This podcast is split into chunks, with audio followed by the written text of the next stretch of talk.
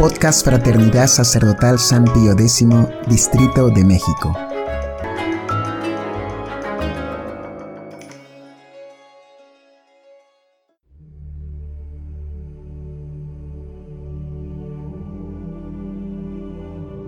Hojita de fe número 28. Utilidad de las tentaciones. El miércoles de ceniza se da comienzo, con la ceremonia de la imposición de las cenizas, al sagrado tiempo de Cuaresma. Este tiempo representa la vida del cristiano sobre la tierra, vida que reviste el aspecto de una guerra constante contra enemigos tenaces que buscan nuestra perdición eterna. Cierto es que así como la cuaresma nos encamina hacia la gloria de la luminosa mañana de Pascua, del mismo modo los sufrimientos y luchas de esta vida, cristianamente aceptados, nos encaminan hacia la posesión eterna de la bienaventuranza. Pero, mientras tanto, debemos luchar, sufrir. Cuaresma es, pues, un tiempo de renuncia y de dolor es un tiempo de tentaciones por parte de Satanás, del mundo y de la carne. La tentación, la prueba, es la condición constante del hombre que quiere ganarse el cielo. Cristo mismo, nuestra cabeza, nuestro modelo, quiso ser tentado para enseñarnos. 1. Que seremos tentados. 2. ¿Por dónde seremos tentados? 3 ¿Qué armas hemos de usar para vencer la tentación? 1. Durante toda nuestra vida seremos tentados.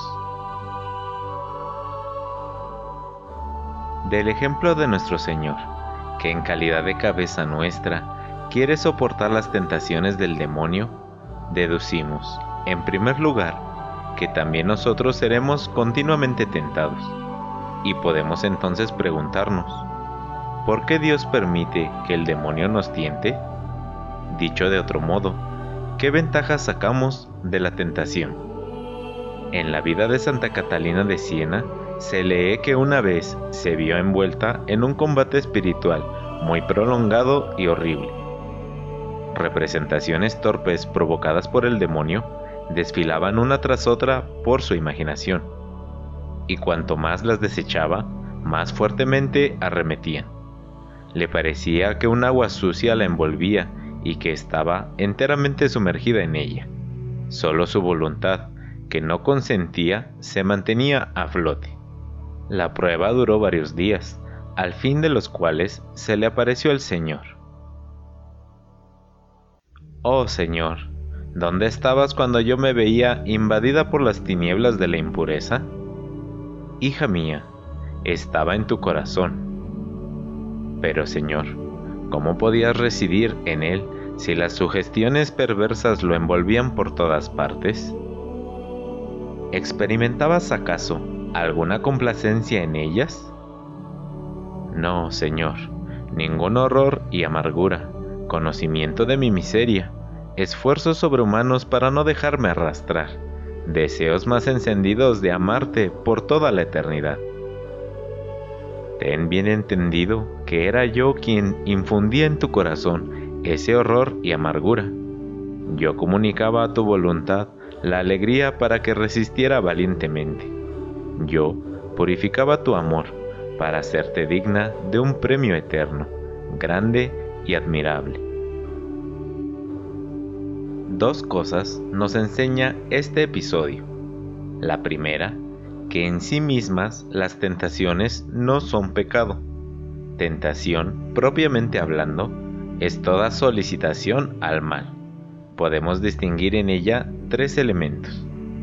La sugestión, o idea del mal sugerida por el enemigo, generalmente atractiva, acomodada a los gustos y a las tendencias de nuestra naturaleza la delectación, o placer que el hombre resiente al punto en la parte viciada de su ser, y el consentimiento de la voluntad, por el cual el alma cede a la tentación y acepta el pecado propuesto.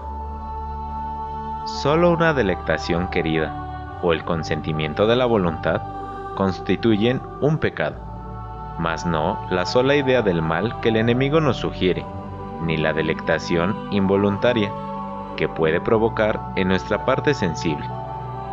La segunda cosa que este episodio nos enseña es que las tentaciones son sumamente útiles.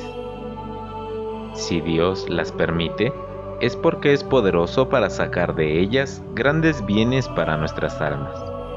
En lugar de suprimirlas, nuestro Señor ha preferido transformar las tentaciones en medios, de hacernos conocer y sentir nuestra debilidad y adquirir así la ciencia fundamental de la humildad, de la desconfianza de nosotros mismos y de la oración pronta y confiada.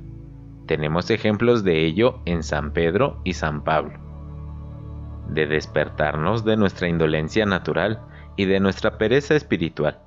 Las grandes tentaciones tienen como efecto ordinario hacernos salir de nuestro sopor y volvernos más fervorosos, decía San Juan Crisóstomo. Y Santa Teresita decía también, he realizado más actos de fe en un año a esta parte que en todo el resto de mi vida, aludiendo a las fuertes tentaciones que padecía contra la fe hacia el final de su vida, de fortificar nuestra voluntad y forjar nuestra virtud en la lucha cotidiana. Porque eras agradable a Dios, fue necesario que la tentación te probase, dijo el ángel Rafael a Tobías. Hijo mío, si quieres entrar al servicio de Dios, prepara tu alma para la tentación. Nos aconseja el libro de la sabiduría, añadiendo, el varón justo es probado por la tentación, como el oro fino es probado en el crisol. De acrecentar nuestros méritos y merecer la gloria eterna. Bienaventurado el varón que soporta la tentación, porque una vez probado, recibirá la corona de vida que Dios tiene prometida a los que le aman. Segundo, ¿por dónde seremos tentados?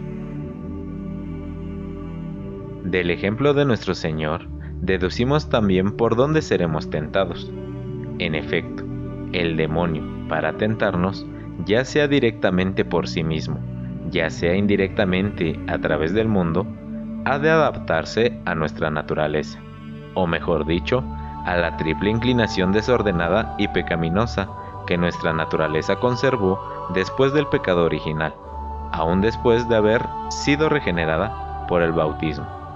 Esta triple concupiscencia nos empuja a buscar nuestro fin y nuestra felicidad fuera de Dios y contra la voluntad de Dios, en una triple clase de bienes, ya sea en los bienes deleitables, esto es, en los placeres de los sentidos y de la carne.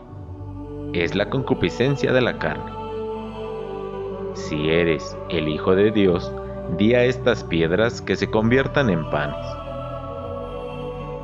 Ya sea en los bienes honestos, esto es, en los bienes de orden espiritual, que después del pecado se reducen a las satisfacciones del orgullo y de la voluntad propia, es la concupiscencia del espíritu, o soberbia de la vida.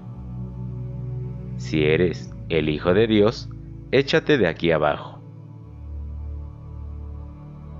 Ya sea en los bienes útiles o de fortuna, es la concupiscencia de los ojos. Todo esto te daré si postrándote ante mí me adoras. Tercero, ¿Qué arma hemos de usar para vencer a la tentación? Contra esta triple concupiscencia, el ejemplo de nuestro Señor y la práctica constante de la Iglesia nos proponen un triple remedio, una triple penitencia, que es a la vez una triple vigilancia, al mismo tiempo que nos permite expiar las faltas en que ya hemos incurrido en el pasado, nos hace también Evitar la tentación futura. 1. Contra la concupiscencia de la carne tenemos el ayuno. Por ayuno entendemos toda obra de mortificación orientada a reprimir la carne para que obedezca al espíritu. Nuestro Señor ayunó y se entregó a austeridades durante 40 días. 2. Contra la concupiscencia del espíritu tenemos la oración. Por oración entendemos toda elevación del alma a Dios, todo recurso confiado a Él. Nuestro Señor oró con especial intensidad durante su cuaresma, para enseñarnos que en la oración encontraremos el secreto de la fortaleza contra las tentaciones del diablo. Tercero, contra la concupiscencia de los ojos tenemos la limosna. Por limosna entendemos toda obra de misericordia destinada a practicar una caridad benevolente para con el prójimo y hacernos salir de nuestro natural egoísmo por el cuidado en procurarnos por los demás. Conclusión. Vayamos pues con Cristo al desierto de la Santa Cuaresma, para ayunar allí durante 40 días y para entablar combate con el tentador, si Dios le ordena que nos pruebe. Aunque no podamos ayunar, orar y mortificarnos como lo hizo Jesús, hagamos al menos lo que podamos, como nos lo aconseja la epístola del primer domingo de Cuaresma. Portémonos en todo como verdaderos ministros de Dios, en mucha paciencia, en las tribulaciones, en las necesidades, en las angustias, en trabajos, vigilias y ayunos, en castidad, en ciencia, en longanimidad, en caridad no fingida, en amabilidad, en la gloria y en la ignominia, en la buena y en la mala fama. Sin impaciencias, sin lamentos, sin mal humor, sin fastidio, en una palabra, llevando una vida de continuo sacrificio por amor de Dios y de Cristo. El tono fundamental que ha de dominar en nuestra vida durante la Santa Cuaresma debe ser el de una total confianza en el Señor, que ayuna, lucha y vence en nosotros y con nosotros. Él, que venció a Satanás y sus tentaciones, luchará y vencerá también en nosotros. Es lo que quiere inculcarnos el tracto del primer domingo de Cuaresma con palabras del Salmo 90. Dios mío, tú eres mi refugio y mi fortaleza, en ti confío. Él me ha librado del lazo de los cazadores, del tentador. Él te hará sombra con sus espaldas y te cobijará bajo sus alas, porque el Señor enviará a sus ángeles para que te guarden en todos tus caminos. Te llevará en sus brazos para que no tropiece tu pie con piedra alguna. Porque confió en mí, le libraré, le protegeré, porque conoció mi nombre. Me invocará y yo le oiré. Estaré a su lado en la tribulación. Le salvaré y le glorificaré le saciaré con una larga vida y le mostraré mi salvación. Porque eras agradable a Dios, fue necesario que la tentación te probase, dijo el ángel Rafael a Tobías.